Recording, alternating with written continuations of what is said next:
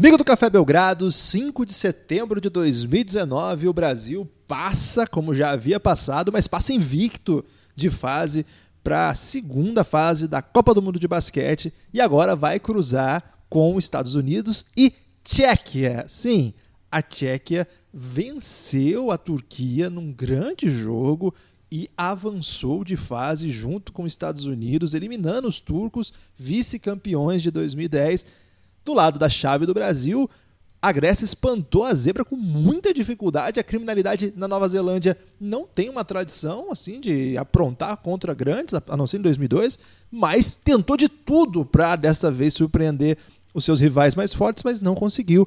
Yannis Antetokounmpo acabou sendo o vigilante aí do, da equipe grega. Assim está formado o próximo grupo. Vamos falar disso, vamos falar de muito mais porque finalmente, ou infelizmente, depende do seu ponto de vista, terminou a primeira fase da Copa do Mundo de Basquete. Lucas Nepomuceno, o El Puto Amo desse Mundial, como estás? Olá, Guilherme, olá, amigo do Café Belgrado. Hoje é aqui no Café Belgrado, né, Guilherme? Então, um abraço aí para essa grande massa, inclusive para os covardes que ainda não entraram lá no seu agregador e procuraram o pingado. Covarde? É. Já começou com palavras duras? Palavras duras, Guilherme, para deixar a pessoa ligada logo. E logo em seguida eu falo palavras doces porque é o seguinte: lá, por exemplo, no aplicativo do Cashbox, Pingado está entre as principais procuras entre todos os podcasts. Então, tenho que reconhecer os amados que foram lá e procuraram Pingadão Forte abraço, muita gente chegando no Pingado, também é legal isso, né? Ver que não é só o mainstream do basquete que está ganhando a atenção do povo, e sim o mundial inteiro está tomando conta dessa população maravilhosa, Guilherme. É, Brasil venceu, deu a lógica, Guilherme. Brasil invicto aí, como um dos grandes do, do mundo, como deveria ser. É, e folclore à parte, um parabéns gigante para esse elenco, para essa comissão técnica para todo mundo envolvido, né? Porque o Brasil sair daquele sorteio, como foi, um sorteio que é, a gente viu claramente que as forças ficaram concentradas numa certa chave é, em relação à outra, e mesmo assim o Brasil enfrentar essa batalha, sair com três vitórias, classificado de maneira inconteste, é realmente brilhante, é incrível. Incrível mesmo, gente. Assim, muita gente não, não queria crer, não conseguia crer. Queria, mas não conseguia, né, Guilherme? E o Brasil consegue três vitórias, cada vitória com sua história, mas todas elas em comum o fato do Brasil fazer terceiro quartos muito bons. Então, mais uma vez, mérito aí da comissão técnica que consegue uma leitura muito boa do jogo da primeira metade e consegue fazer com que o time, sempre com uma formação diferente, né, volte da melhor maneira possível, cometendo crime para todo lado, Guilherme. Hoje, a gente falou depois do primeiro jogo, né, que confiava que o primeiro jogo não foi do Marcelinho, mas quem sabe vai ter aí jogo mais para frente que vai ser o Marcelinho que vai ser o principal nome. E hoje o Marcelinho Huertas realmente contribuiu demais para essa vitória. O Brasil com um grupo de veteranos que está aparecendo, Guilherme. E isso é muito bom para o time, né? Muito bom. É, o Ertas é um craque. Tenho defendido já faz alguns anos que é o melhor armador da história do basquete brasileiro e tenho fundamentos para isso. Qualquer dia a gente pode conversar mais. É, acho um craque mesmo. Não vinha jogando o seu melhor nível nessa competição nos dois primeiros jogos, tanto que o Petrovic até diminuiu a sua minutagem, mas hoje precisou e ele deu um baile, né? Foi uma clínica. O pessoal chama de clínica para quem não está acostumado aí quando é quando você vai fazer uma palestra aí de basquete, Lucas, eles usam a palavra clínica. Eu nunca entendi muito bem. É porque é que... o basquete está doente, Guilherme, aqui no Brasil, está precisando. é no mundo inteiro que eles usam, mas de todo modo, foi uma clínica de basquete aí do Marcelinho Huertas, uma atuação muito bonita mesmo. No último período, a Montenegro ainda tentou voltar para o jogo, deu um Ninguém sabe ali. falar remontada em montenegrino, Guilherme. Não, muito difícil. A gente não, não fez aí o curso básico de montenegrino, até pegou atalhos. Eu li a cobertura da imprensa montenegrina durante a preparação para a Copa do Mundo, mas usando o Google Translator, Lucas. Então, não estou pronto o suficiente para Não pode é falar Google, porque Google não patrocina o Café Belgrado, Guilherme. Aqui, sim, com um aplicativo de tradução simultânea, é okay. imediata. Então, a equipe de Montenegro, uma das exceções, ao meu ver, pode falar um pouquinho mais disso, mas a seleção brasileira, porra, não tem o que falar. É uma é, sobremaneira, assim, é uma classificação muito forte. O Brasil chegou, é, falei sobre isso ao longo de toda a campanha, né? O Brasil não tinha obrigação de estar entre os oito, segue sem ter obrigação. Por que, que a gente falava isso? Porque estar entre os oito implicava façanhas, implicava vencer Grécia e Turquia ou Tchequia. Nesse caso, a gente estava pensando Fora que a Turquia Montenegro, ia passar. Nova Zelândia. Fora Montenegro, Nova Zelândia. Então, para nós, façanha nunca pode ser obrigação. Ninguém é obrigado a superar expectativas, jogar no mais alto nível dos últimos tempos. Ninguém é obrigado a isso. Qual que era, entre aspas, a obrigação? Ganhar da Nova Zelândia, fazer um bom jogo e vencer Montenegro, ainda num jogo pesado. Acho que foi um pouco a história do jogo hoje, apesar de ter tido uma tranquilidade ali no terceiro período. No final das contas, foi um jogo difícil e jogar bem contra a Grécia, de repente até incomodar. O Brasil, mais do que incomodou, venceu. Passa muito bem, passa com muita moral, com chances reais de estar entre os oito e aí efetivar a façanha. Eu acho que a vitória contra a Grécia já foi uma façanha e podemos continuar usando, por que não? Porque nós ganhamos um grande time.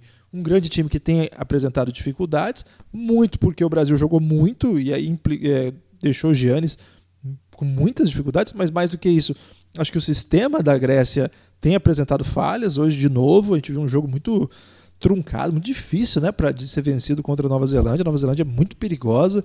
Então, é, o Brasil foi o melhor time do grupo. O Brasil ganhou os jogos sendo um melhor time. Ainda que você possa dizer, e acho que isso é correto, que a Turquia, que a Grécia tem os melhores jogadores, coletivamente é um time que quando encaixa dá um baile, mas não encaixou. Até agora não encaixou. E a gente pode falar que o Brasil vence com, assim, com segurança de ser o melhor time desse grupo, chega para a próxima fase com boas possibilidades. Vamos lá, uma coisa de cada vez. É, essa é a primeira vez que o Brasil avança de uma primeira fase sem nenhuma derrota desde 2002. Isso não é fácil. Imagina o que, que eu estou falando. É, claro que algum, o formato da competição mudou algumas vezes, mas de fato o Brasil não passava sem reveses desde 2002 no time do Hélio Rubens. Ali o Brasil venceu Porto Rico, o Líbano e a Turquia naquela bola mágica do Marcelinho Machado, hoje comentarista do Sport TV. Foi um buzzer beater incrível naquele jogo contra a Turquia. É, o Brasil não vencia dois adversários europeus consecutivamente em Copas do Mundo, mundiais na época, agora a gente está falando Copa do Mundo, desde 86, o time de Oscar, Marcel e companhia. Então, olha o tamanho das coisas que eu estou falando que esse time já atingiu. Não é que o Brasil nunca vence dois europeus, na época do Manhã venceu e venceu algumas vezes. Não podemos esquecer coisas positivas que aconteceram nesse período, sempre na ânsia assim de valorizar o que está acontecendo agora. A gente às vezes tem um pouco essa pressa. Mas de fato, ganhar dois europeus seguidos Primeira vez que um MVP da NBA joga uma Copa do Mundo e a primeira vez e única até agora que um MVP da NBA com o trono é derrotado numa Copa do Mundo. Só o Brasil que fez isso até hoje. Além disso, primeira vez que o Brasil vence duas equipes europeias consecutivamente. Esses dias nós falamos da dificuldade incrível que é a China, por exemplo, ganhar de adversários europeus, enquanto tem alguma facilidade contra americanos, africanos. O Brasil venceu coisas muito interessantes nessa primeira fase. Acho que é a partir daí que a gente pode já dizer essa campanha não foi frustrante, Lucas. Já atingiu, no mínimo, os seus objetivos mais é, fundamentais, que era avançar de fase. É isso, Guilherme. A vitória hoje era uma vitória para dar moral, uma vitória para dar uma tranquilidade também para todo o grupo, para a comissão técnica, mas não era especialmente fundamental do ponto de vista da classificação, né? Do ponto de vista da classificação, a vitória contra a Grécia foi fundamental, sim, é, o resultado contra o Montenegro carrega, mas o Brasil vai precisar basicamente das mesmas coisas que precisaria se tivesse perdido: vencer o adversário do outro grupo e torcer para a Grécia perder para os Estados Unidos. Isso aí não mudaria a classificação do Brasil em relação à vitória ou uma derrota hoje de Montenegro. Daria a classificação do mesmo jeito. É, o único cenário que essa vitória faria diferença do ponto de vista de classificação era se acontecesse da Tchequia bater é, a Grécia, né? E, e aí o Brasil podia ficar no empate com a Tchequia e perder, enfim. É, mas fora isso, o, a, a, vitória hoje era muito importante, primeiro, simbolicamente, né? Passar em primeiro, sem derrotas, é, psicologicamente também importantíssima. E deixa o Brasil em pé de igualdade com as melhores campanhas também da América. Então, no caso de classificação final do, do campeonato, também pode ser importantíssima essa vitória contra o Montenegro. Então, vamos acompanhar o, o desenrolar da, da competição, mas de qualquer forma, né, mesmo não tendo uma super importância prática, essa vitória com, contra Montenegro libera, né, deslo é, ia falar desloca porque é o unlock, Guilherme, as conquistas do videogame. Mas desbloqueia. ele desbloqueia o, várias vários cadeadinhos, né? Várias badges. Para continuar aqui na figura de linguagem do videogame, Guilherme. É, várias medalhinhas, né? Você conquista. É tipo quando você tá jogando ali aquela fase do Mario Bros, que é o castelo, né? Assim, quando é o castelo, você passa pro outro mundo, não é? Pode ser. É, tava Fui falando mais ou menos, Guilherme. Eu tava Fui falando bem, mais de jogos mais novos, né? Que aí você vai é, alcançou tal conquista, okay. ganha uma medalhinha assim, né? E aí quem entra na sua game tag vai ver, olha lá, o Brasil conquistou, venceu dois europeus seguidos. Olha só que conquista legal, né? De se ter. É, então... Game tag é tipo memory card de, do Não. passado? Assim? Gamer tag é o seu nome de jogo, de jogador. Então... Acho que é melhor eu parar de falar sobre isso, que parece que eu tô fazendo perguntas estúpidas. É, verdade. É, então o Brasil consegue passar de fase em primeiro lugar, um desejo muito grande nosso, né? Assim, até parecia inalcançável, mas que vem. É, deixa a Grécia para decidir a vida contra os Estados Unidos. A Grécia vai. Podemos falar da próxima fase já, Guilherme? Acho que sim, né? Pode, pode. Só para dar um resumo: o Brasil venceu Montenegro, Grécia venceu Nova Zelândia, Tchequia venceu Turquia, Estados Unidos venceram Japão. Resultados bem interessantes, um dia bem legal de competição nessa, nessa, nesse eixo aí. Dois jogos bem, bem legais de acompanhar. É, Brasil e Montenegro foi um jogo um pouco atípico, mas Turquia e Tchequia e Grécia e Nova Zelândia foram jogos bem interessantes. Bem Poxa, e Austrália e Lituânia, meu Deus do céu. Não, eu tô desse bloco aqui. Ah, de, tá nessa, desse lado ainda, por enquanto. Daqui a pouco a gente vai falar do outro. Okay. O Brasil foi um, um, jogo assim que o Brasil estava muito tranquilo no jogo e no final deu um calorzinho, assim, mas não dá para dizer assim que o Brasil sofreu muito para vencer É, o primeiro um tempo, bem aquela história, né? É, jogo apertado. Terceiro quarto, deslanchou. E aí, último quarto, deu a emoção. Depois o Brasil abriu de novo. É, queria terminar a falar só da, do ponto de vista de moral, né, dessa vitória, o quanto era importante. A gente vê o, a Turquia, por exemplo. A Turquia perde para os Estados Unidos, lógico, né, com muito mais coisa em jogo do que o Brasil contra o Montenegro hoje, mas a gente viu que foi um time que não se recuperou daquela derrota. Hoje a Turquia jogando com bem menos energia do que aquele jogo contra os Estados Unidos. Vem aí o cansaço óbvio de quem jogou uma prorrogação, mas mais o cansaço mental, né? De quem passou, quem teve a vitória nas mãos no jogo, na, na no, na caramba, no tempo regular do jogo e depois no extra time, na prorrogação também teve a vitória nas mãos. A Turquia, a gente viu, por exemplo, o impacto que teve. Olha só, o Brasil venceu a Grécia e mesmo assim o Rafa Luiz e o Didi estavam abatidos, né? É, a, mesmo na vitória, abatidos com os seus erros. Imagina esses jogadores os turcos, né? Porque eles perderam o jogo. É, seria uma vitória monumental para o time da Turquia. Eles perderam para os Estados Unidos a final de 2010 em casa e agora eles. Foi na Turquia o Mundial de 2010, Guilherme? Foi, na pois é. Turquia. é. E agora eles teriam, dariam uma espécie de troco, né? Passariam provavelmente em primeiro do grupo. Acabaram não se recuperando dessa derrota. Vários jogadores tiveram culpa no cartório, né? né? Dá para culpar, digamos assim, se fosse possível culpar um jogador apenas por uma derrota coletiva, vários deles têm, podem pensar assim, caramba, foi por causa de mim que a gente não ganhou esse jogo, né? Então a Turquia faz um jogo atípico contra a Tchequia. É, Guilherme, eu estou trazendo aqui o nome Recheca para esse podcast. Não, sou contra. Porque ele. Foi aprovado pela, pela embaixada? Ele não é aprovado pela embaixada, mas a embaixada não. tá uma bagunça, Guilherme. A embaixada tá inventando nome, dizendo que agora é assim, e depois o pessoal vai botar outra coisa na camisa. Então a embaixada não está com tanta moral. E Recheca tem a, a vantagem de aproveitar o tcheca, que a galera gosta da tcheca, e tira esse tchequia, que é esquisito de falar, e também é rápido, né? Então é o melhor dos contra... mundos. O que, que você tem contra tritongos, Lucas?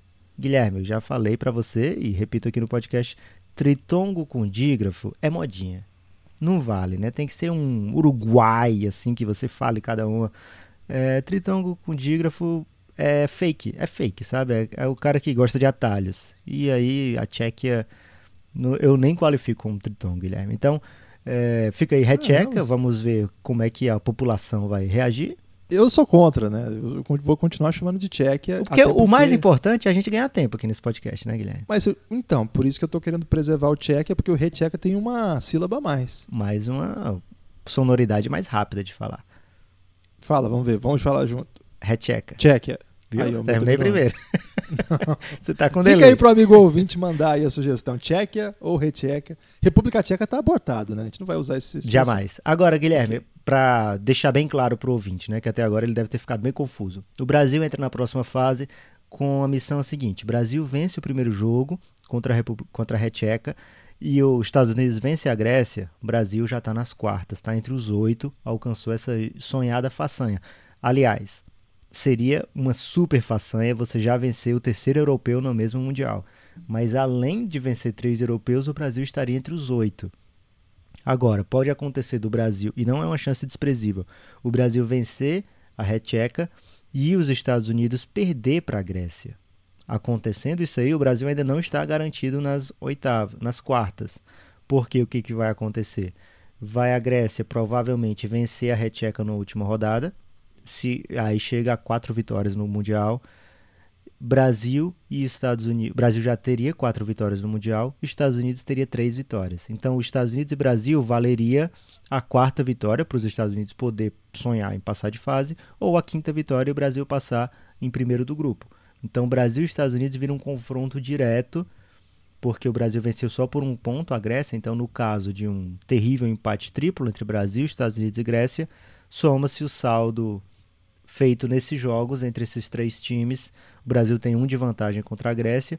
Na melhor das hipóteses, em caso de derrota, né? Quando você perde, a melhor das hipóteses é perder por um ponto apenas. Então ele perderia esse saldo contra os Estados Unidos se perdesse por um ponto e dependeria da Grécia ter vencido os Estados Unidos por muitos pontos, mais de um ponto, por exemplo. Então, o mapa para o Brasil se classificar, Guilherme. Vamos ver se você entendeu bem. Diga aí as Qual opções. Qual é o mapa? Bom, o primeiro mapa é vencer os dois jogos, vencer a Tchequia e vencer os Estados Unidos, passa em primeiro sem questões nenhumas. Né? Esse aí é, eu diria que é o mais provável. Segundo. Ok, esse é um cenário bastante provável. Segundo, ganha da Tchequia, perde para os Estados Unidos, mas os Estados Unidos, se vencerem a Grécia, a disputa no último jogo não vai ser por classificação, mas por quem fica em primeiro ou segundo. E aí o Brasil passaria em segundo. É. Por enquanto é isso. Isso. Qualquer outro jeito aí já é exotismo. É, outro jeito. Não, ainda tem um jeito fácil, Guilherme. O Brasil seria? vence a Tchequia, perde para os Estados Unidos, quatro vitórias, ok? Ok. É, Estados Unidos perde para a Grécia e vence o Brasil, quatro vitórias, ok? Ok. Grécia vence os Estados Unidos, vence a Tchequia. Ou então perde para a Tchequia, três vitórias, Grécia ah, fica. Ah, tá ok. Aí, mas tem o outro também, Grécia vencendo os dois, vai para quatro vitórias. E aí, só que acontece, a Grécia venceu os Estados Unidos por uma maior diferença do que o Brasil perdeu para os Estados Unidos. Bem lembrado. Então, o torcedor brasileiro que gosta de secar os Estados Unidos não precisa necessariamente secar. Fica melhor se os Estados Unidos vencerem a Grécia. Mas é possível também que, por exemplo, por que, que fica melhor? Porque já dá para classificar no sábado. Já dá para ficar entre os oito já no Passa sábado. Passa o fim de semana tranquilo, Guilherme. De boa, David Bowie. Agora, o problema é o seguinte: dá para classificar como? Se no saldo, o sacode que os Estados Unidos tomar da Grécia, limpar esse menos um que a Grécia tem, que nós causamos com muito orgulho naquele tapa do caboclo, e não limpar o suficiente a moral dos Estados Unidos da vitória contra o Brasil. Os Estados Unidos têm que vencer por menos do que a goleada que eles tomarem da Grécia. É isso, né, Lucas? É, então no sábado você faz o seguinte: tosse para os Estados Unidos, se você quer tá pensando mais no Brasil, né? Tosse para os Estados Unidos. Você viu que está assim, cinco pontos, faltando um minuto, você torce pra, a favor da Grécia, aí você torce para a Grécia meter uns quatro bolas de três ainda, vencer por uns 17 pontos, que fica melhor. Porque aí o Brasil, no caso de empate triplo, poderia ter uma derrota para os Estados Unidos com um certo conforto, né? Jogaria é. com um saldinho. Então, é o pior é cenário, Lucas. O pior cenário é a Grécia ganhar de três pontos, por é, exemplo. Ganhar dois pontos é o, absolutamente o pior. Três pontos é bem ruim também. Porque isso faria com que o Brasil, mesmo com essa campanha incrível e vencendo a Tchequia, seja obrigado o Brasil a vencer os Estados Unidos para classificar. Aí é o cúmulo, né? Não Aí vou falar a verdade. passa de façanha pra um super saiyajin, Ah. Guilherme. Pra usar um termo aí que você desconhece completamente. Não, não conheço, mas eu, se, pra mim, se acontecer um negócio desse, é que o Brasil tá zicado, velho. Porque, pelo amor de Deus, não, não tem. Você ganha de todo mundo, ganha de três europeus na sequência, entre eles o MVP da NBA, e ainda chega obrigado a ganhar dos Estados Unidos, velho. Mas sabe por que que eu tô tranquilo, Guilherme? Ah, Porque Petrovic falou pra Alan Ambrosio depois do jogo o seguinte: o Brasil está a 40 minutos das quartas de final. Então, maravilhoso. Ele já, ele já revelou como é que ele vai marcar o Kemba Walker? Não, ainda não disse se é esse é o cara Esse que é ele vai medo. parar, né? Vamos É. ver qual é o que ele vai escolher pra parar, Guilherme. Sem o Jason Tatum, é, o Brasil não sabe ainda se vai, não vai ter que enfrentar o Jason Tatum. O Jason Tatum tá machucado. E a previsão é que ele pode ou não voltar contra o Brasil. Eu quero que ele O fato- pare o Satoransky, que ele diga assim: já sei como parar o Satoransky, eu já fico tranquilinho. Não, mas meu medo já tô pensando já no, no perigo aí da Grécia ganhar dos Estados Unidos, Lucas. E eu acho que é um perigo não desprezível, apesar da Grécia estar jogando mal o Mundial. Eu acho que os Estados Unidos também não tá grande coisa, não. Apesar de dar um sacode no Japão aí, é um time que já passou perrengue com a Turquia, que é um time pior do que a Grécia, nas condições normais de temperatura e pressão. Essas condições ainda não foram mostradas na Copa do Mundo. Pode ser que a Grécia venha para fazer o grande jogo da Copa do Mundo dela contra os Estados Unidos. Ela precisa ganhar. Não tem cenário em que a Grécia classifica, classifique sem ganhar dos Estados Unidos, tem? Não tem. E agora, eu não acho que a Grécia tá fazendo um mal mundial, não. Ganhou com muita propriedade do Montenegro. Inclusive, o Giannis só precisou jogar, sei lá, 10 minutos, 15 minutos naquele jogo. verdade.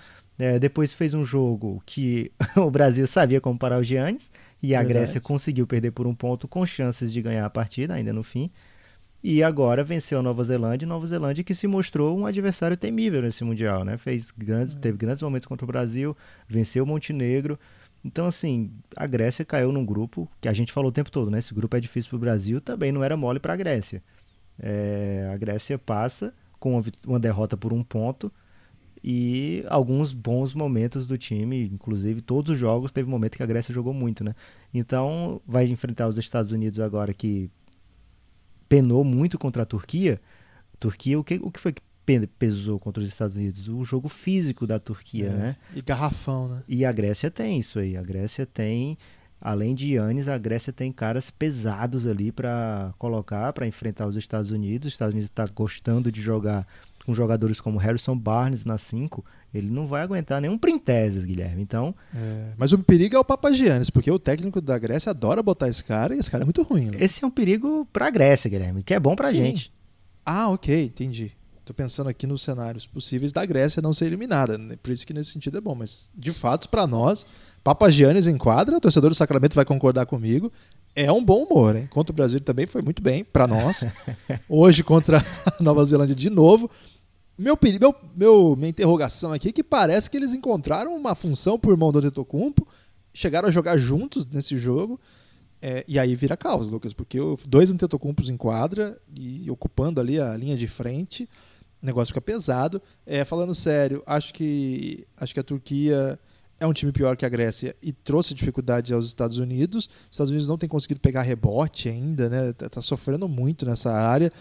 É, Vamos ver. Eu tendo a achar que os Estados Unidos é favorito, mas que esse vai ser o jogo mais difícil que eles vão ter até agora na competição. Até enfrentar o Brasil, né? E aí já sabe.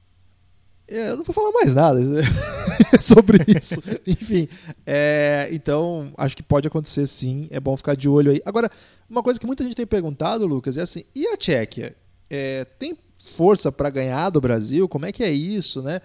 É, tem perigo? Como é que é o- esse time aí? Era melhor para o Brasil, Turquia ou Tchequia? Eu sempre digo assim: é pior o que passou, porque o que perdeu já perdeu uma vez, quer dizer que né, o outro é melhor que aquele.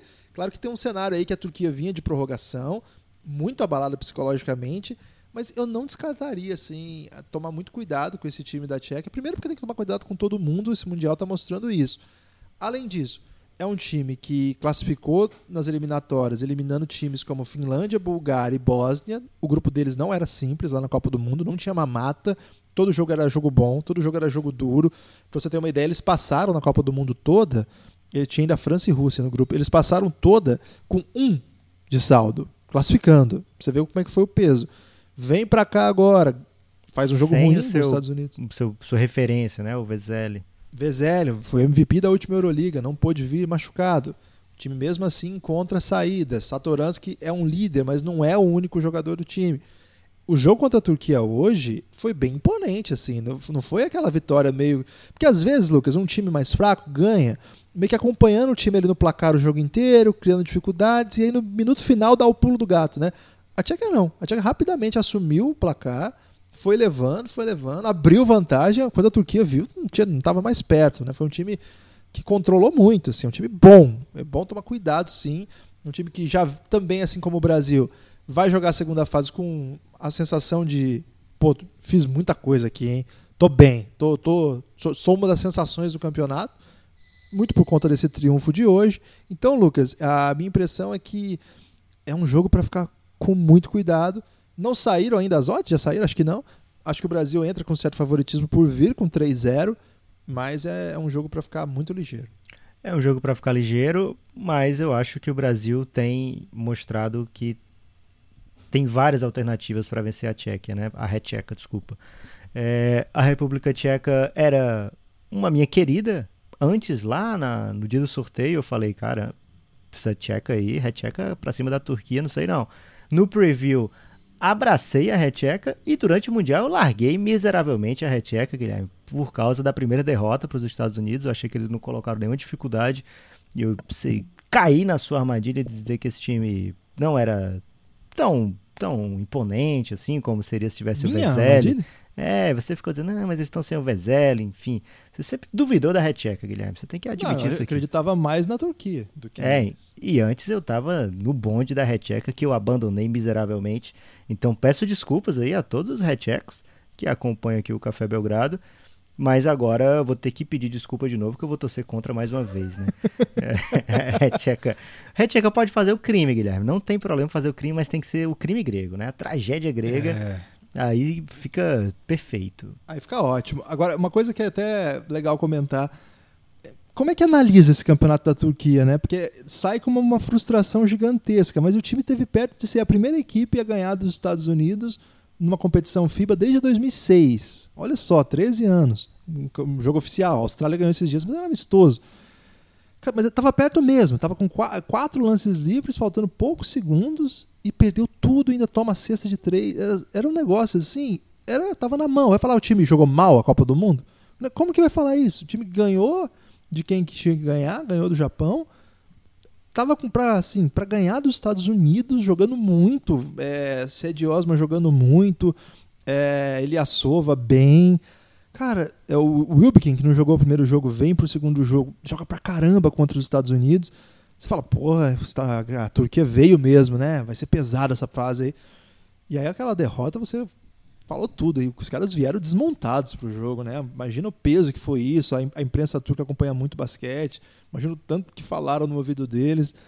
Matou o time, né? É, um time chegou morto pro jogo. O jogo jogou muito mal mesmo, assim. Foi um jogo... É, mundial é foda. Três joguinhos ali que você tem que jogar e em um minuto, não foi nem um minuto, foram alguns segundos, você bota tudo a perder dramática a situação, né? Agora é muito fácil falar, ah, Turquia, não sei o quê.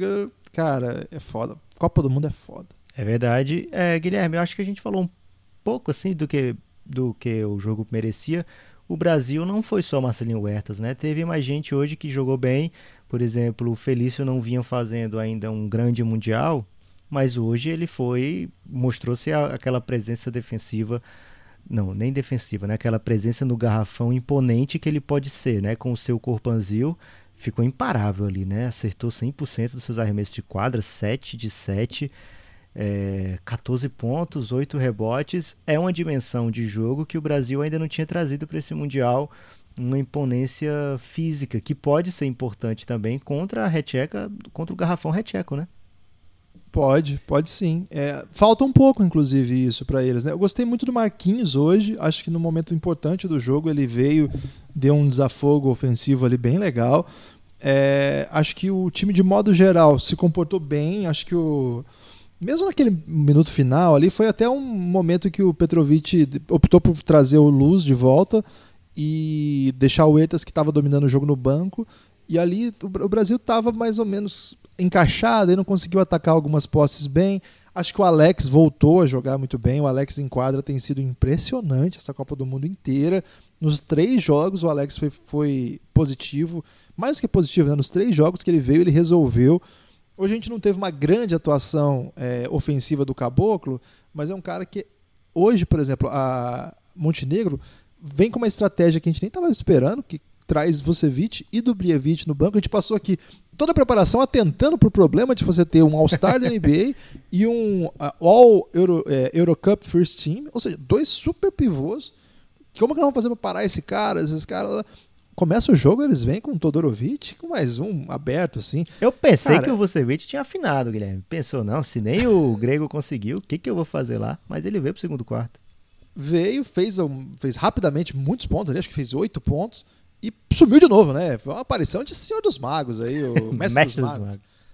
Mestre dos Magos apareceu, fez, falou coisas brilhantes ali e sumiu de novo. Quem liderou a reação foi o Derek Needham, que é o americano naturalizado montenegrino. Muito insuportável ele, hoje. É, que coisa, né? Decidiu. Eu, eu fico louco com esses caras que decidem jogar só contra o Brasil, né? Tomou sacode da Grécia, perde feio para Nova Zelândia, ele quer brilhar contra o Brasil, francamente. Mas, é, enfim, achei bem decepcionante assim o time da, de Montenegro ao longo de toda a competição. Contra a Grécia, imaginei que fosse por conta da defesa grega, acho que foi, claro, mas quando eles jogam o que eles jogaram contra a Nova Zelândia, eu já fiquei bem tranquilo pro jogo do Brasil. Hoje, eu não vou falar a verdade, naquela reta final não fiquei com medo, não, Lucas. Eu acho que foi uma coisa meio. Aí ficou uma posse, eu falei, ah, tem que ficar com medo? Aí o Brasil já resolveu, rapidamente, assim. Então, é um time que a gente conseguiu controlar bem, mesmo sem ter assim uma atuação memorável dos nossos jogadores, né? Hoje a gente foi, foi um jogo seguro, assim, foi um, um jogo Ok, foi um jogo para você ver, né? Como o Brasil está bem nessa competição. O Brasil não precisou de um jogo mágico de ninguém. Claro que o Ertas teve um jogaço, mas o Brasil não precisou de que alguém é, assim jogasse no nível que faz tempo que a gente não veja, como aconteceu com a Grécia, para vencer contra o Montenegro. Isso mostra que o Brasil está bem. Tá com, o Brasil está com um elenco longo, todo mundo pode contribuir. O Augusto Lima e o Iago foram os únicos que não vieram à quadra hoje. O Iago não jogou ainda né, no campeonato. É... Ele jogou sim contra a Nova Zelândia. Ah, é, é, desculpa, não jogou contra a Grécia e volta a não jogar agora. Perdeu um pouco de espaço. Tudo bem, é, é, parte do jogo. Acho que a gente vai precisar dele em algum momento desse campeonato ainda. Talvez pode ser no próximo jogo. O time da, da Tchequia tem muitas opções de perímetro, mas é um time também que ataca com muita velocidade, né, com muita intensidade. Um jogador do tamanho dele pode causar dificuldade, sim, defensivamente. Então, acho que eu o... acho que o que também está tirando um pouco de espaço dos jogadores mais baixos é que o Marquinhos está entrado muito bem na função de ala, né? O Marquinhos vindo para 3, aí ele joga ali o Alex para 2, libera o Alex para ser um 2, né? E o Brasil está conseguindo rodar o Caboclo na 4 tranquilamente, né? Então, é, acaba tirando um pouco mais dos minutos do perímetro. O Marquinhos, como você falou, foi muito bem hoje, também foi muito bem contra a Grécia, né? aparecendo com bolas muito importantes.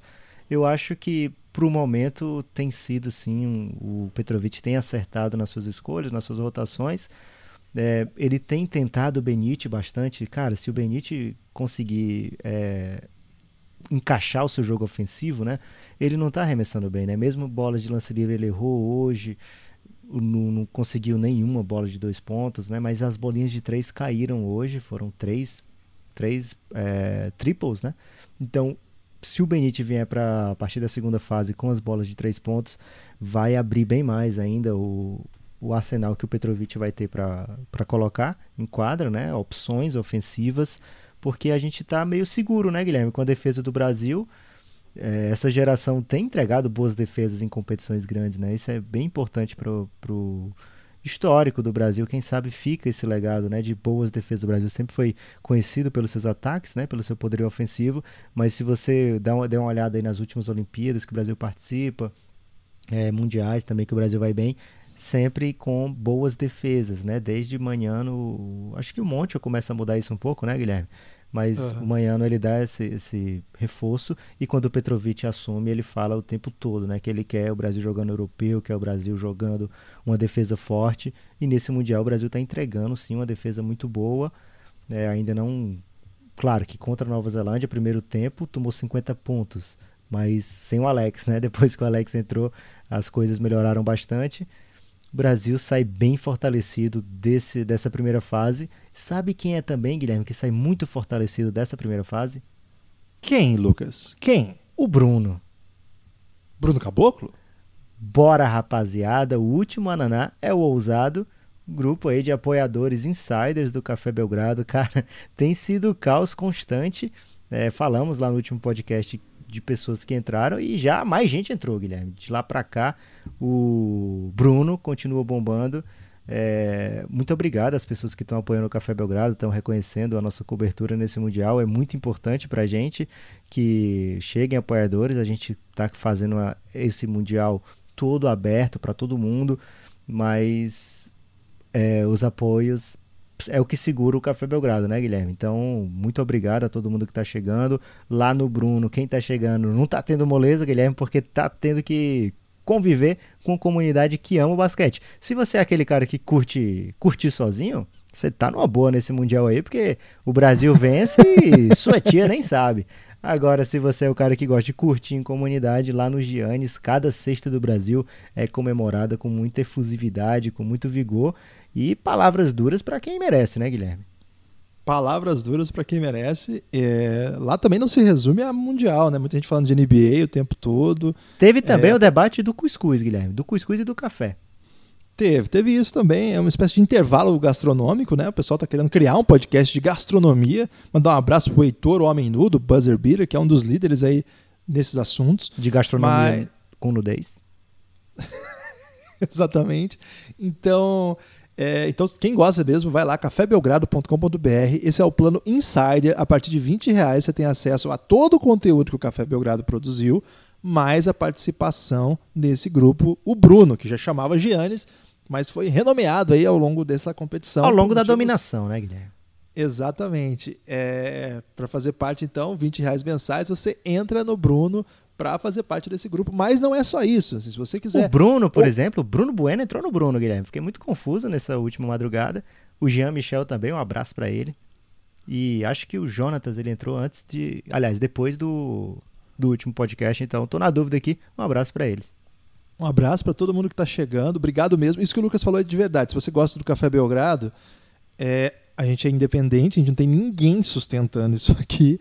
Você precisa, é, evidentemente, que tem seus compromissos aí, mas o Café Belgrado, se você gosta e quer ajudar a gente a se manter, a melhor maneira é apoiar o Café Belgrado. Claro que divulgando, ouvindo ajuda também, mas a melhor maneira é apoiar o Café Belgrado. A gente tem recompensas para quem nos apoia e é uma recompensa massiva de conteúdo. Nesse momento estamos em 82 horas de conteúdo, 81 horas mais ou menos de conteúdo. Acabamos de soltar um episódio novo da série Quem Te Viu, Quem Te Vê. Já é o décimo episódio, a gente vai analisar os 30 times da NBA, os 30 elencos, as novidades, o que mudou do ano passado para esse, uma análise bem cuidadosa de tudo que aconteceu. Cada time tem o seu. Nessa última quarta-feira a gente lançou o episódio do Sacramento Kings, foi o décimo, vem mais, vem o Denver Nuggets, é o próximo aí. Dê spoiler, tá Lucas. spoiler, Guilherme, que pena. Tô, porque vai que o amigo ouvinte fica empolgado aí, porque vai, pode ouvir eu sobre o Jokic. O cara tá ouvindo aqui sobre a Copa do Mundo, é fã do Jokic, quer saber como está o Denver Nuggets? Apoie o Café Belgrado. A partir de R$ reais é acesso a todo o conteúdo. A partir de 20 para entrar no grupo do Telegram, onde acontece tudo isso que a gente descreveu aqui. Um grande grupo, né, Lucas? Então, cafébelgrado.com.br, lá tem todas as explicações, todos os planos e a pessoa pode também apoiar via PicPay, que é um aplicativo de pagamento aí que bastante gente gosta. Então, cafébelgrado.com.br ou o Café Belgrado no PicPay. Ou chama a gente aí nas Eu pensei sociais, que você ia falar só uma vez PicPay, Guilherme. Estava preocupado aqui, mas vi que você encaixou a segunda vez. Muito bem, está de parabéns. Não, que isso. Ou chama a gente nas redes sociais, Twitter, Instagram, porque a gente pode explicar aí o que está faltando para você entender para apoiar o Café Belgrado. É muito conteúdo, gente. Você gosta dos podcasts, quer ouvir mais, é o tempo todo sem. É, o seu, seu, ouvido será ocupado o tempo todo de todos os assuntos que você imaginar. Entra lá no cafébelgrado.com.br que tem a lista. É isso que a gente dá de recompensa por quem mantém o nosso projeto, cafébelgrado.com.br. E agora, Lucas? E agora, Guilherme, a outra chave que monta uma oitava de final, que não é oitava de final, é a que tinha os grupos G e H, começa o dia com o Canadá. Ah, Lucas, rapidinho, desculpa, é, eu queria dar um dado que eu esqueci completamente para não ir para outra fase. Rapidinho, é, o Brasil chutou no primeiro jogo contra a Nova Zelândia, 37 bolas de 3, tá ok? Ok. Desde então, o Brasil não chuta mais que 18. Lá contra a Grécia foram 12 e hoje 18. O Brasil deu uma freada aí, dando respostas, mostrando que a cada jogo você dá as respostas possíveis. Né? Não é um sistema que é fechado a partir de um modelo só. Em cada jogo, o Brasil está indo dando as respostas. Naquele jogo da Nova Zelândia, a velocidade do, da defesa neozelandesa pedia um pouco, eles tentavam imprimir velocidade, o Brasil fazia os pagar por isso também na defesa. Isso acabou fazendo com que o Brasil chutasse muito mais. Em jogos um pouco mais seguros, um pouco mais de controle, é um ponto que eu queria também elogiar, esqueci, acho que a gente ia para outro caminho e acabar não elogiando. Desculpa de interromper, pode continuar. Você tinha a chance aí de ter um belo destaque final, Guilherme. Agora você vai ter que pensar em outro. É, ok. Canadá e Senegal abriram o dia com o Senegal em cima, Guilherme, conseguindo mais uma vez se manter no jogo por muito tempo. Depois o Canadá abre meio que termina de uma maneira frustrante a primeira fase do Senegal, com três derrotas, mais três derrotas esperadas, mas mais uma vez profiro palavras doces aqui para esse time senegalês. É, o Canadá assim se posiciona para conquistar uma das vagas do pré-mundial olímpico, pré-olímpico mundial, melhor assim, né? É, o Canadá vai agora tentar ser 17 desse mundial, um prêmio de consolação, digamos assim, mas o não é o fim do mundo, né? O canadense tem que saber que caiu num grupo terrível com Lituânia e Austrália, que hoje mostraram mais uma vez a qualidade técnica desses times. Então, o Canadá, sem seus principais nomes, era esperado que fosse a terceira força desse grupo. Se esperava, inclusive, Guilherme, que fosse menos cara de terceira força, né? Que fosse uma terceira pertinho ali das duas primeiras, mas não conseguiu, né? O Canadá falha mais uma vez na competição mundial, competição internacional é um time que já está há muito tempo nessa de, não, agora o Canadá vai para essa competição X aí com um timaço, vai, agora vai para o crime. E continua muito sem conseguir cometer esse crime. Vai ter a chance aí de ficar nas vagas para o Pré-Olímpico Mundial, mesmo que não ficasse, acho que seria convidado. E lá no Pré-Olímpico Mundial vai tentar mais uma vez conhecer o sabor do crime, Guilherme. Porque por enquanto é um time que não sabe cometer o crime. Não, muito, muito ruim o time do Canadá. Não mostrou nada demais. O Nick Nurse pegou o time bem em cima da hora também. É bem estranho também, né? Que eles tenham mudado de técnico às portas aí da, da Copa do Mundo. Mas o povo canadense é atual campeão da NBA. Se o cara canadense reclamar de alguma coisa, tá, tá de sacanagem, né? É, quem pode reclamar é o jogador canadense, Guilherme, que não tinha nenhum lá. É, Alemanha, talvez uma grande estratégia do Raptors, né? Alemanha e Jordânia. Que não pode ser emulado, infelizmente, pela confederação que tem, tá presa essa ditadura da Copa do Mundo. Alemanha e Jordânia, Estados Unidos e Japão e França e República Dominicana mostraram a diferença técnica né, dos favoritos para os seus rivais. República Dominicana venceu a Alemanha, cometeu um crime dos mais hediondos desse Mundial, é, mas contra a França não conseguiu se criar, né? Acho que eles foram para esse jogo já sem grandes expectativas, sem grande pressão. O, o, grande objetivo da seleção foi alcançado. Agora vai para a próxima fase enfrentar mais duas superpotências, tão, também sem grandes pretensões.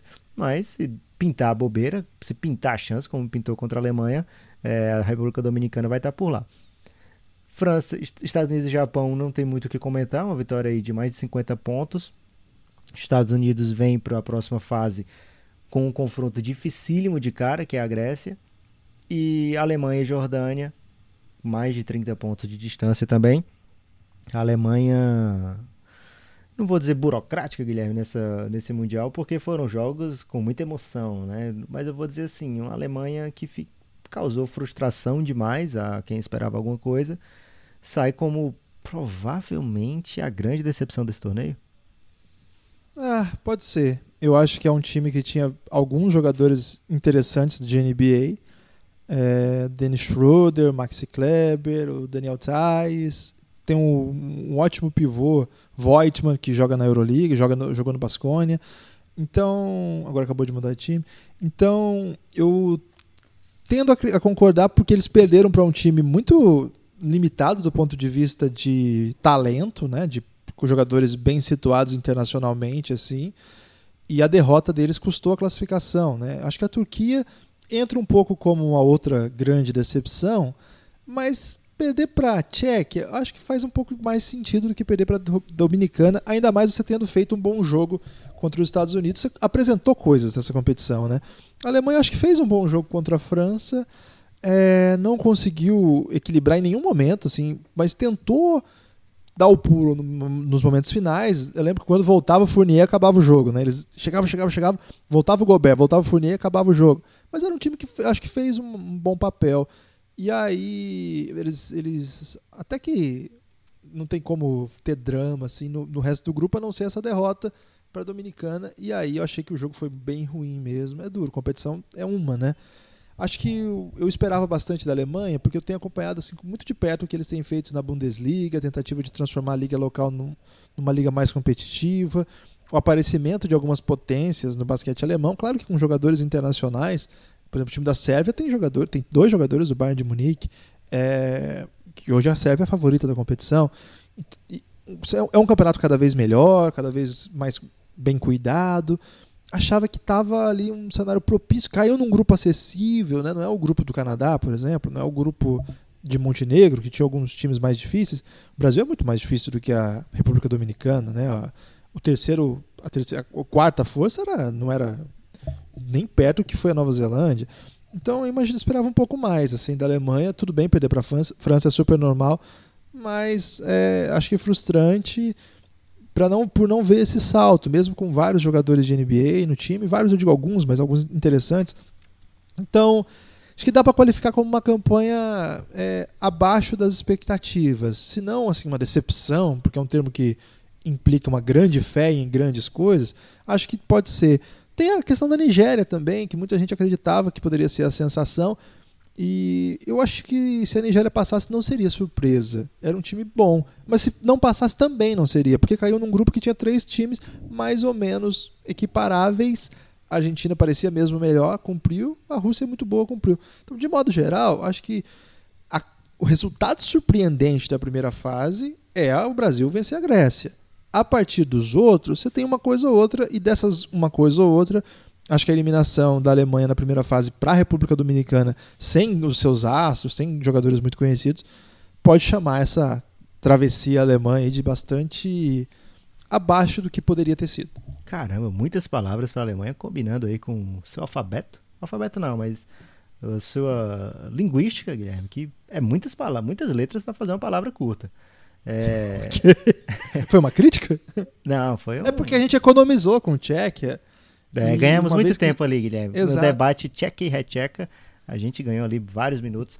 Agora, é isso que é planejamento, Lucas. Quando você consegue estruturar frases curtas e debates só o, o, o centralmente necessário, você sobra tempo para analisar grandes questões no podcast. É isso, Guilherme. Os verbetes são imprescindíveis. Lituânia e Austrália, cara, fizeram um super jogo. O jogo, talvez, assim, com. Será, Guilherme, que foi o melhor jogo do ponto de vista tático, técnico desse campeonato? Acho que para mim, junto com Brasil e Grécia, que teve até um componente a mais de emoção, mas Lituânia e Austrália. Um componente a mais de emoção. não, porque esse jogo não teve aquela bola decisiva, digamos assim, Austrália e Lituânia. Claro que tem uma dagger ali do Pat Mills, que pode ser essa bola, mas a Austrália não chegou a nos minutos finais, assim, nos 3, 4 minutos finais, não chegou a ficar ter várias alternativas, né? Quem é que vai vencer esse jogo? Não chegou a ser uma real questão nos, nos minutos finais. Mas durante o jogo, muitas alternativas. A Austrália apostando numa estratégia ali de deixar o seu pivôzão plantado o tempo todo, deu mid-range o tempo todo para a Lituânia. A Lituânia faz boa parte dos seus pontos ali em floaters, né? Que é um arremesso que é difícil mas a Lituânia tem jogadores capazes disso e a Austrália contando, claro, né, Guilherme, sempre com a força do Phoenix Suns. O Phoenix Suns não perdeu ainda nesse mundial. Tá invicto o Phoenix Suns, três vitórias com Ricky Rubio, três vitórias com Aaron Baines e uma grande aparição nas telas de como é que é o nome do menino que apareceu? Kelly Oubre. Kelly Oubre. Inclusive isso. quando ele parou de aparecer, a China parou de ganhar. Exatamente. Então o Suns mostrando que tem sido aí uma força vital nessa competição. Hum, é, eu, quando eu perguntei para você um componente a mais, eu diria um caminhão de componentes a mais de emoção, porque o jogo do Brasil foi um drama, né? Foi uma coisa inacreditável. Aquele final que aconteceu umas 15 coisas em dois segundos, assim, foi muitos componentes de emoção. Mas eu acho que tecnicamente é um, é um jogo para você assistir e ficar aplaudindo, né? Tem aquele meme que o pessoal fala assim: eu não vou, estou tweetando, não sei, porque estou aplaudindo, não tem um negócio assim? Não lembro direito agora. Você Mas passa muito tempo o... no Twitter, Guilherme. É. Você acha que eu devia diminuir? Não. Ok. O... Esse jogo foi muito bonito, né? Acho que tem uma questão que a gente tem feito ao longo de toda a preparação, que é como que a Lituânia vai encaixar seus dois pivôs, que são os dois melhores jogadores do time, Sabonis e Valanciunas? Hoje não rolou, não. Hoje eles, pagam, eles tiveram que fazer escolhas para jogar um pouco mais aberto, tentar até.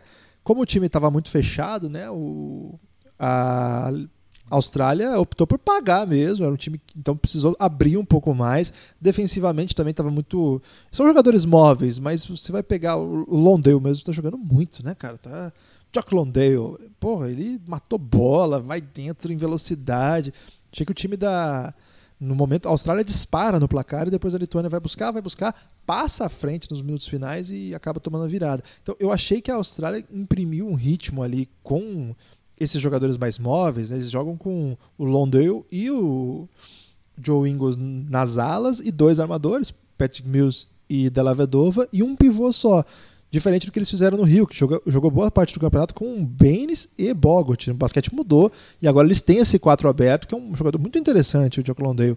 Então, é, eu acho que faltou algumas opções ali no começo para o Lituânia. Quando eles encaixam o jogo, o jogo sai muito legal. Acho que isso que o Lucas falou é central mesmo. Eles pagaram, é uma estratégia defensiva. Em dado momento custou caro. A Lituânia veio para o jogo, conseguiu virar esses dois times para mim são muito parecidos do ponto de vista de força. Eu gosto muito dos dois, acho que eles estão mais ou menos no mesmo nível. O jogo foi acho que cinco pontos de diferença, poderia ter sido três, mas no final o, técnico fez, pediu para fazer uma falta lá e acabou ampliando um pouco, não conseguiu matar a bola de três para diminuir. Então acaba dando um placar até um pouquinho mais elástico, mas de todo modo acho que mostra bem como é que são duas forças que merecem muito respeito e vão ter muita, muita força para o que vem adiante é, acho que a França também está jogando muito. É um time muito forte, né? um time tradicional, com várias peças conhecidas do basquete NBA, do basquete internacional. Acho que desses três, passar só dois é um dos pecados dessa Copa do Mundo, tudo por conta daquele sorteio que a gente falou bastante já aqui na cobertura. Aqui, uma equipe boa e que está jogando bem vai ficar de fora.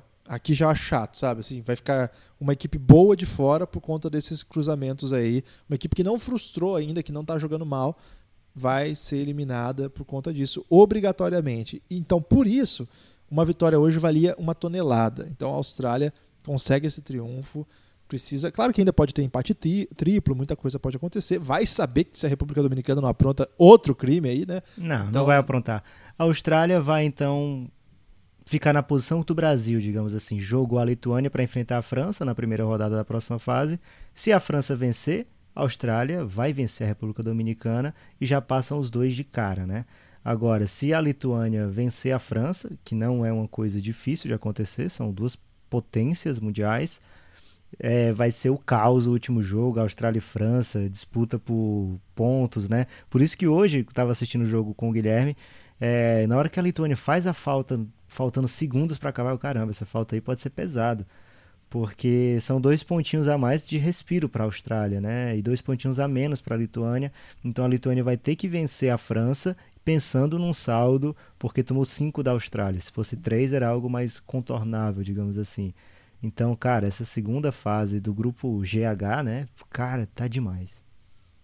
É, é, dramático esse tipo de coisa, porque aí vira 10, né, Lucas? Porque é menos 5 para um, mais 5 para outro. Isso aqui para remontar depois é um drama. É, essa, essa, coisa de torneio de empate triplo aí na FIBA é um negócio que as pessoas que não estão acostumadas ficam meio, ah, não, tá, esse é o critério de desempate e tal. É bem dramático o critério de desempate. Chega uma hora assim que você só fica na calculadora mesmo. Por isso que a gente fala tanto sobre isso aqui. É, acho que esse, esse para mim é um, do, um, dos pesares maiores do campeonato até então, mas pelo menos já antecipa grandes jogos, se dá para dizer isso de positivo. Já temos, já tivemos hoje um jogo desse tamanho, vamos ter na, no, no sábado outro jogo gigantesco e assim vai. É o caso um pouco da Grécia e Estados Unidos também, mas aí a Grécia é culpa dela, né, que ela se meteu nessa situação.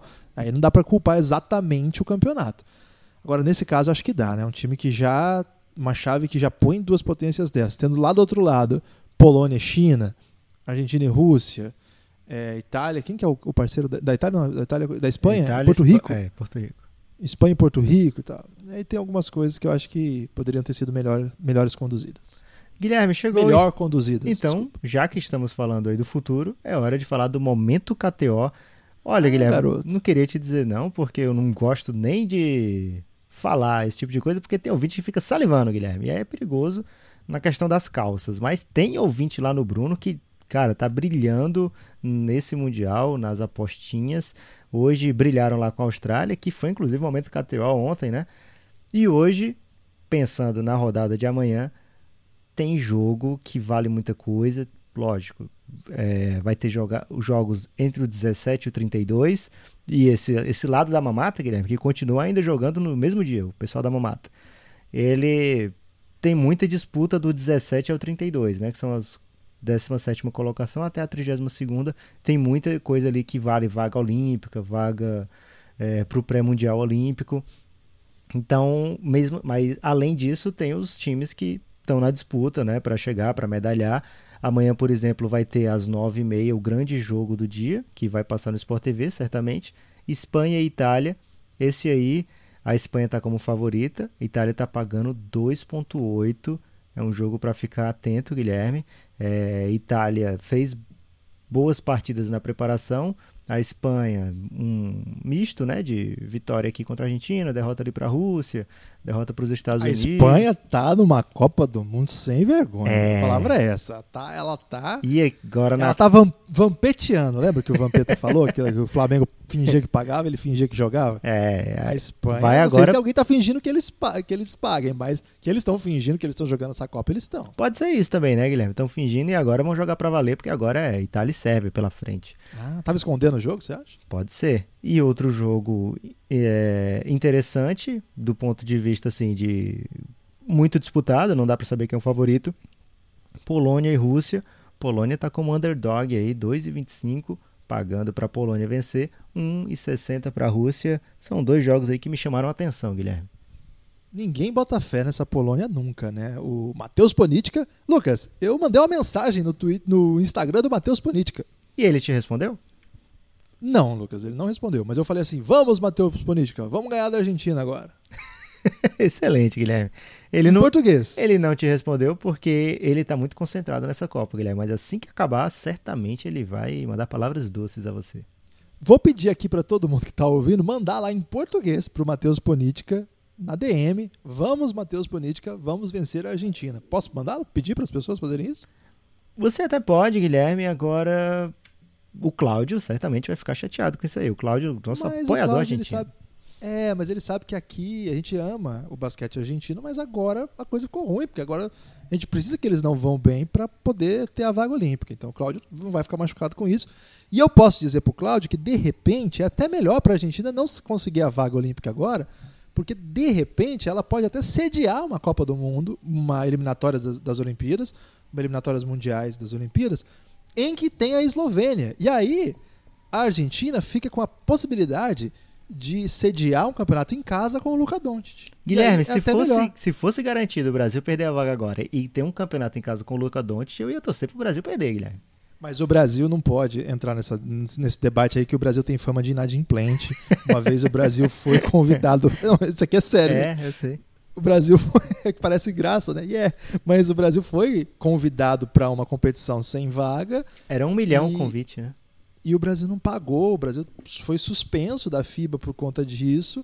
E teve um, agora já resolveu, tá tudo certo, o Brasil pôde voltar a jogar, mas eu não sei se tem alguma regra que impeça que o Brasil volte. Você emprestaria dinheiro para quem tá te devendo? Já te deveu o momento e atrasou, Lucas? Guilherme, a verdade é que a FIBA é safada demais de cobrar um milhão por um convite, Guilherme. Você tem que convidar quem você achar que tem condições técnicas, né? Cobrar dinheiro pra dar um convite, isso aí eu nunca fiz, Guilherme.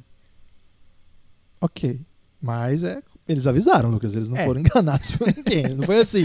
Vem aí jogar. Tipo, você chama a pessoa pra, na sua casa, né? Vamos lá em casa assistir o Brasil. Aí ele vem na porta e fala assim: um milhão. Não foi isso. né? Era assim, ó.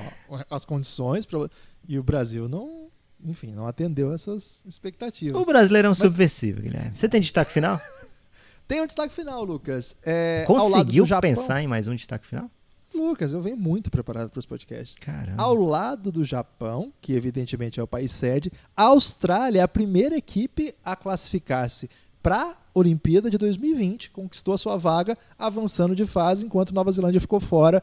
Austrália de Joe Ingles, Patrick Mills, Matthew Della e Ben Simmons. Ben Simmons pode jogar as Olimpíadas nesse timaço aí. Olha, não, isso aqui pode, eu, eu diria hoje que isso é mais provável que aconteça deu desgaste por ele não ter ido para o Mundial.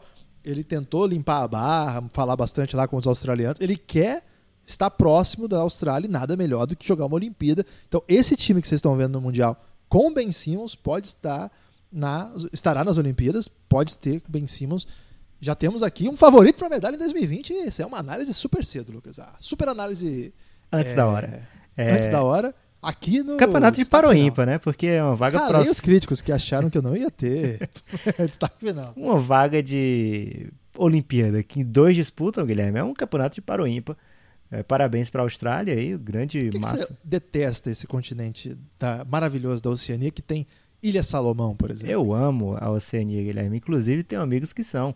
O Custódio, por exemplo, é apoiador do Café Belgrado, mora lá na Austrália. Temos o grande, grande número de ouvintes lá na Oceania. Temos mesmo, hein? É, mas temos na Nova Zelândia também, Guilherme. Então fico meio assim de dar esses parabéns tão efusivos para a Austrália. Lembrando que poderia ter também Kyrie Irving, se ele não tivesse naturalizado, obviamente, americano. É, não naturalizado, né? Dupla cidadania, mas optou por jogar pelos Estados Unidos, mesmo tendo nascido na Austrália.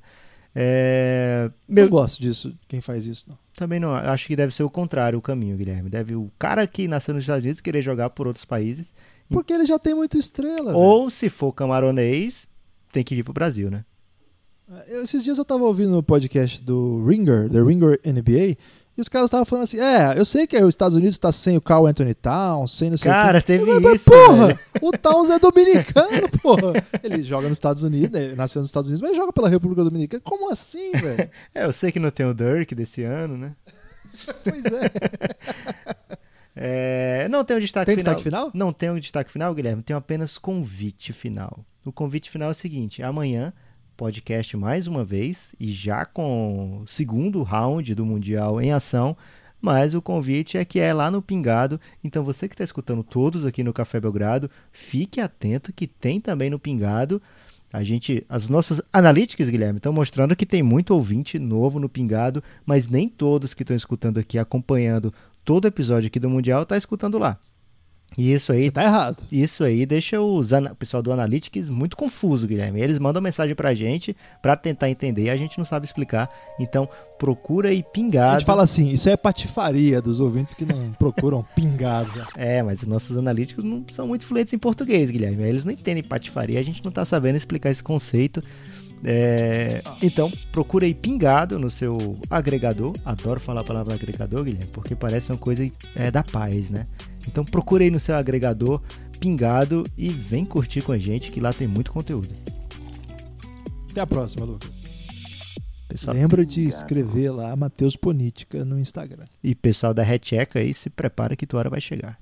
Escreve Matheus Política. Não, procura lá Matheus Política e fala: Vamos ganhar da Argentina, Matheus Política. Você tá mais preocupado com Polônia e Argentina, Guilherme? Não, eu tô pensando que o Brasil vai passar de fase e a gente tem que ganhar da Argentina agora já. Eu não quero ter que disputar a vaga na repescagem contra a Argentina, Lucas. Pelo amor de Deus. A gente vai ficar na frente do Zewa. Forte abraço. Até a próxima.